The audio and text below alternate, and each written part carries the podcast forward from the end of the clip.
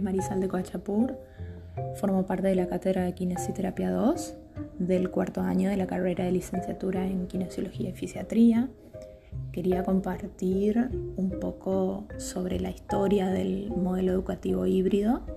Esta herramienta fue desarrollada ya a finales de la década de los 90 como una forma de educación eh, utilizada en el nivel superior, que tenía una estructura flexible eh, y combinaba clases presenciales con clases a distancia que se daban mediante distintos dispositivos y herramientas tecnológicas.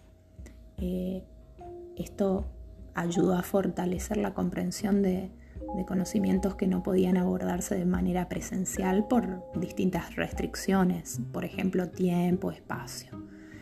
Eh, esto llevado a la actualidad resulta muy interesante porque, bueno, nuestra situación actual eh, nos amerita que, que conozcamos un poco más sobre este modelo y podamos utilizarlo y ofrecerlo a los estudiantes como, una herramienta para, la, para el, proceso de enseñanza-aprendizaje.